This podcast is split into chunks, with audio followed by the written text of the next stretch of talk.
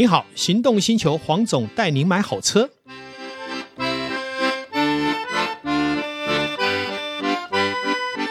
黄总带你买好车，再次来到线上为大家谈幸福事。Hello，各位听众朋友，大家好，我是导叔导根座。哎，黄总，我觉得你心脏很大颗，是？怎么说？因为我上次我在你的粉丝团“黄总带你买好车”的粉丝团看到你 po 一台 Maybach，Maybach 排气量这么大，S 六五零，是？你怎么会有勇气去收这种车呢？因为六千 CC，八万多块税金，是因为。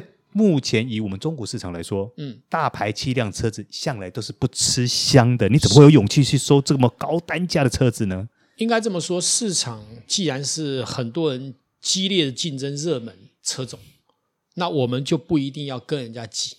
嗯，一方面是台湾还是有很多高阶的有钱有能力的人，是他想买好车，但是他很精明，他不买新车，这一台新车要一千多万。对，如果我们能买到二零一八年左右的这样的车，嗯，然后呢，里程只开一万公里，就等于刚人家刚 running 完而已，就是新车嘛。对，那如果价位我们可以卖在大概七百万上下，七百多万，那是不是一个很划算的事情？等于他已经先把预先折旧的部分给抵掉了。是，是，那这一台是有点遗憾的，被人家标走啊。所以黄总你没有标到，也是来自于。最近的整个外汇车市场的不容易经营，为什么？好，那我们来谈哈，因为这一年下来，好，不管美规、欧规、日规都大幅涨价。对，因为听说美国二手车价涨幅更比台湾高，是因为大家在抢车。好，那在这样的情况下，流出来的车就少，尤其大家喜欢的，不管是颜色，不管是车种，不管是年份，对的。那个价钱都是天价，嗯，那也导致其实我听说有一个贸易商，他蛮蛮算大盘哦，他已经半年不进车了啊，这会不会太悲观？我不知道啦。但是站在我的立场，我不会去大量去采购这样的车，我可能会选几台我自己喜欢的，我边开边卖，嗯，或是我自己当座驾，嗯，或是呃帮人家接单引进，都是一种可能。对，那以这台车来讲，我跟我的 partner 哈，本来研究是预计啦，出一个很好的价钱。大概在六百多万台币可以买到，嗯，结果隔天结标的时候，居然实际成交价比我们预估多了一百万台币啊！那等于就是说，成交价如果说我们就呃中古车买卖来说，它几乎是没有什么利润空间啦。应该这样讲，我们卖还不见得卖到这个价钱，是，但它居然可以买到这个价钱。那这分两段，嗯，第一个就是说他有客户讲好价钱，嗯，另外一个是帮人家买。啊，当你是个买家的时候，你不是拿来做生意，你或许你高一点你也可以。对我们来讲，我们就赚个蝇头小利。那如果今天我都要买到快七百万，那我就觉得说这一个就没有什么意思。哎，可是回过头来啊啊，黄总，像以大排气量的车，在台湾向来中古市场向来不吃香。嗯，那依你的看法来说，大排气量的车到底可不可以入手啊？我这样说了哈，一个产品。如果你觉得它有缺点，它就会呈现出它的优点。倒过来说，如果这个产品的优点很多，我跟你讲，它有一个缺点就是价格。嗯，比方说小排气量，马力也不错，又是大家热门的，好，可能像压力士，它的中国价能听吗？用了一二十年还很贵，那一年才折一两万，那个基本上我们买不下手。可是对预算不够的，他就觉得这我还可以啊，对对不对？那当然，它的折旧也低。那它的缺点就是太贵嘛，嗯，那相对的，大排气量的车子在台湾的市场是非常有效率的。什么叫有效率？效率就是经过整合以后，它呈现它应该有的价值。嗯，理论上越大排气量配备越好，也是顶阶车款。对，可是因为台湾税法的关系，造成它的缺点。好，那就是优点了。为什么？因为当我们在买的时候，已经把未来十年。这个排气量所造成的价差直接补回来了啊！也就你被就修的呀啊！我懂你意思，等于说你那个价差已经可以把这十年的税额补回来。那如果你只有开五年，你不是赚了五年吗？那你怎么会说你吃亏呢？好吧，也是啊，这就是效率。因为它排气量的关系，所以车商很精明的在估价的时候跟对方说：“我只能买这个价钱。”嗯哼。那也因为它不是热门车，所以通常对方也就妥协就卖了。嗯。那同样的，今天车商买到这种车，在卖的时候，消费者是不是赚到？等于车商帮你过滤了风险。是。用另外一个角度来说，不管你是小排气量，不管你是热门车，不管你是冷门车。它真正的市场价格其实都是经过效率整合过的，嗯，你都不要太担心。你只要担心一件事，你不要买错有问题的车啊，买错不合行情的车，嗯，基本上你就不要太去关切小排气量、大排气量这一件事情。哎，那这样，我如果说我们就呃，像你们买呃卖方的角度来说好了，嗯，你们碰到这种大排气量车的话，你们收购意愿会高吗？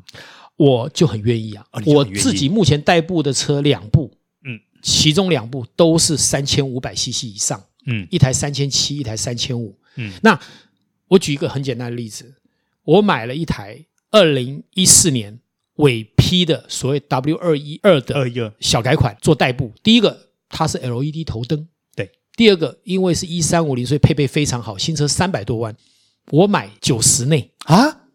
我可以开这么好的车，只花这么一点点钱，整个客人把车子顾得跟新车一样，我又何必去追求最新款的 W 二一三呢？反而这个是呃最实用，跟因为我已经算过，我开一年我也不会亏到钱呢。我照原价卖，客人还觉得很便宜，因为我挑到最漂亮的车。嗯，那，那所以我的意思就是说，市场已经因为效率去整合出它的车价。嗯，所以你其实不用太着眼在我们一般讲的，所以我们讲外行跟内行就在这里面。外行看外观嘛，内行看门道。嗯，而我们自己是专业的，我们会看门道。对，有你那台车我有坐过，是车非常的漂亮。刚刚我们就开去吃吃这个海景餐厅啊。是啊，那车况真的超好，里面的皮就像新的一样啊，整个都像新的一样啊。三百多万剩下九十万内，你想想看，它折多少？非常多，剩零头啊！是，那你觉得他可不可以？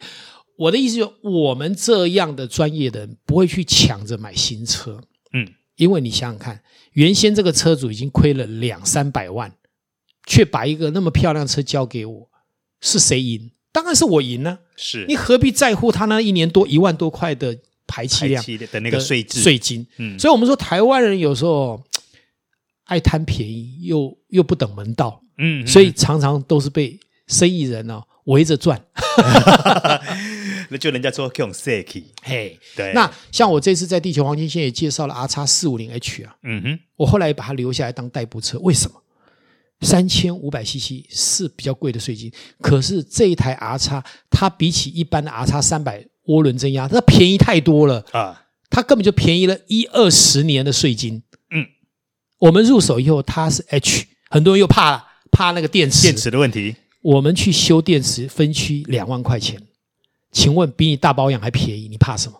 更何况一公升可以跑十四公里的平均油耗的两吨多的 LSUV，你觉得是谁享受啊？哇，这个油耗听起来很迷人呐！是啊，对，那当然要留下来自己当代步啊。这就是我们如果聊到大排气量的时候，我常常讲一句话，就是进研究所。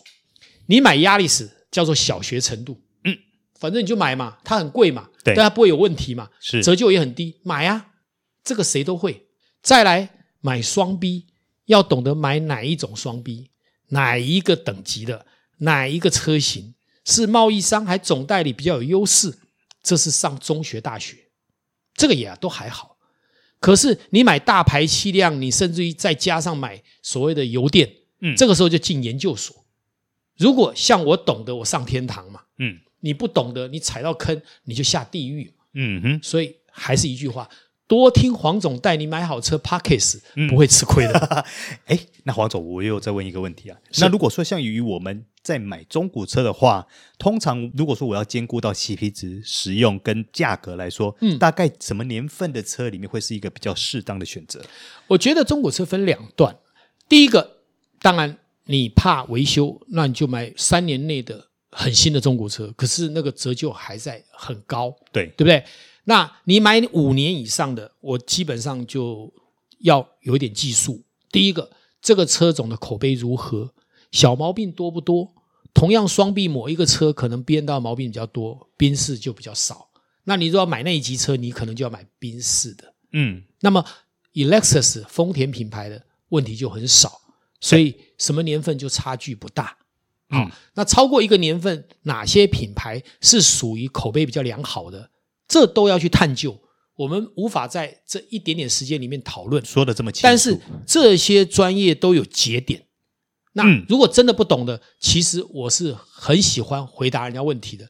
就在黄总带你买好车的粉丝团 FB，嗯，直接发问，我一定会给你标准答案，一个满意的答案。对，那我下一个问题是：是那十年以上的车，您建议吗？我觉得也 OK，因为我觉得这一二十年来最进步的一点就是汽车的毛病大幅下降。虽然高科技的产品多了，嗯，可是我觉得因为人类在进步嘛，有一些呃比较典型的毛病，经过 feedback。啊，原厂其实都做了修正，嗯，那再来就是说，维修市场在台湾是一个非常热络的，不管你要用原厂件，要用所谓的我们代工品，嗯嗯，或是甚至于二手零件，嗯，你都找得到，所以维修的问题在台湾，只要你不要买到太棘手的车种，嗯，或是太稀有的车种，对，我觉得都不困难，而且其实都比原厂少掉一大半，嗯，所以我觉得你买十年的车，当然有这些疑问可以先问我了。我会告诉你，这个车可能真的地雷很多，你就不要买了、嗯、啊哈。那有些很多的十年的车，其实问题很少。我最近一个朋友买了一台二零零四年的那个小悍马，哎，小悍马，嗯，十八年的车，嗯，我去试了一下，好开得不得了啊。是啊，所以啊，你想想看，二呃快二十年的车还是很漂亮的，还是有啊，嗯，并不是我们想象说啊，超过十年就不能买。但是呢，又回过头来。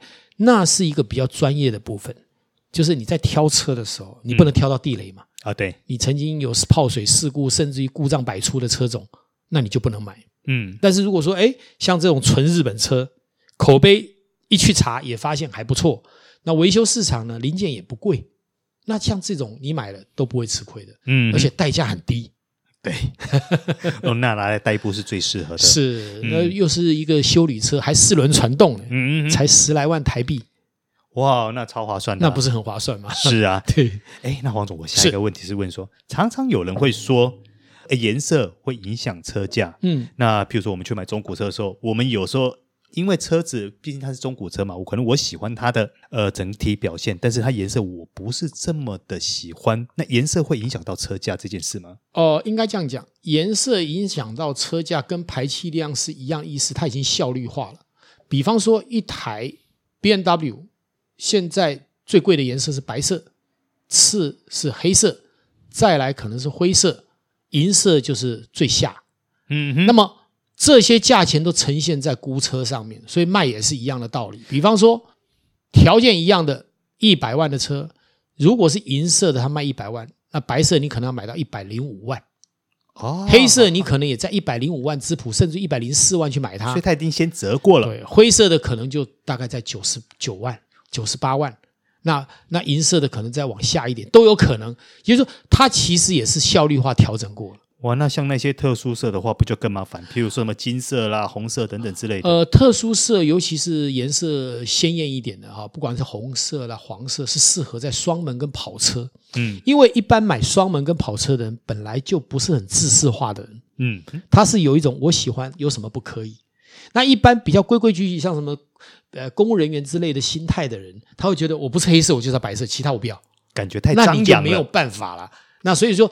其实台湾是慢慢的进入到一个富过三代懂吃穿的时代。嗯，买车不要那么拘泥于黑色跟白色，好不好？你会不会太无聊了？难道你一辈子就只能买白色？你会不会觉得你的生命的色彩，你其实是叫做营养不良？你不觉得我们现在路上跑的很多颜色都是黑白灰吗？啊，你一直买白色，我会觉得说你好像没什么美感。难道你永远都穿白衣服吗？没有吗？那你为什么颜色你一定要买白色的？嗯，所以我觉得。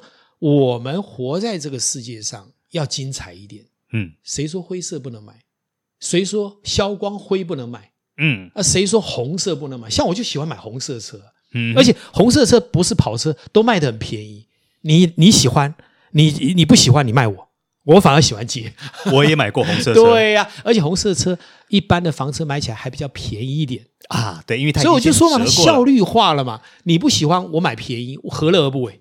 哎，也是哈、哦。对，所以这也告诉我们所有的听众朋友，未来在买车的时候，不要拘泥呃黑白灰或是排气量，是因为这些条件中古市场都已经先帮你筛选过，被经过调整跟整合过了，就是它目前的水准。嗯，那你就放心。好，所以也就是说，如果是大排气量的，它确实要买的比行情便宜一点，这是对的。颜色不好的，它也比颜色好的会便宜，这也是对的。所以这个时候，如果你是价格考量，你对颜色没有太大的好恶，你当然就可以买便宜一点的嘛。是，那你非要白色不可，我也不鼓励你不买啊。为什么？你看了就不喜欢也不行啊。是啊，但是我必须说，就我把我们的眼界放宽，嗯，不要只被一个颜色吸引。哎呦，台湾不就是蓝绿吗？这真糟糕了。我们可不可以换一些颜色啊？我是很很很五彩缤纷的人呢。嗯，你为什么一定要只跟我谈蓝绿？我可不可以谈灰党啊？好好，今天节目就到此告一个段落。谢谢，也感谢我们的导叔。哎，也谢谢黄董今天为我们解答了这么多的呃，大家很多在购买中古车上的一些困惑。好，期待再相会。是，下一集见。谢谢，拜拜。拜拜。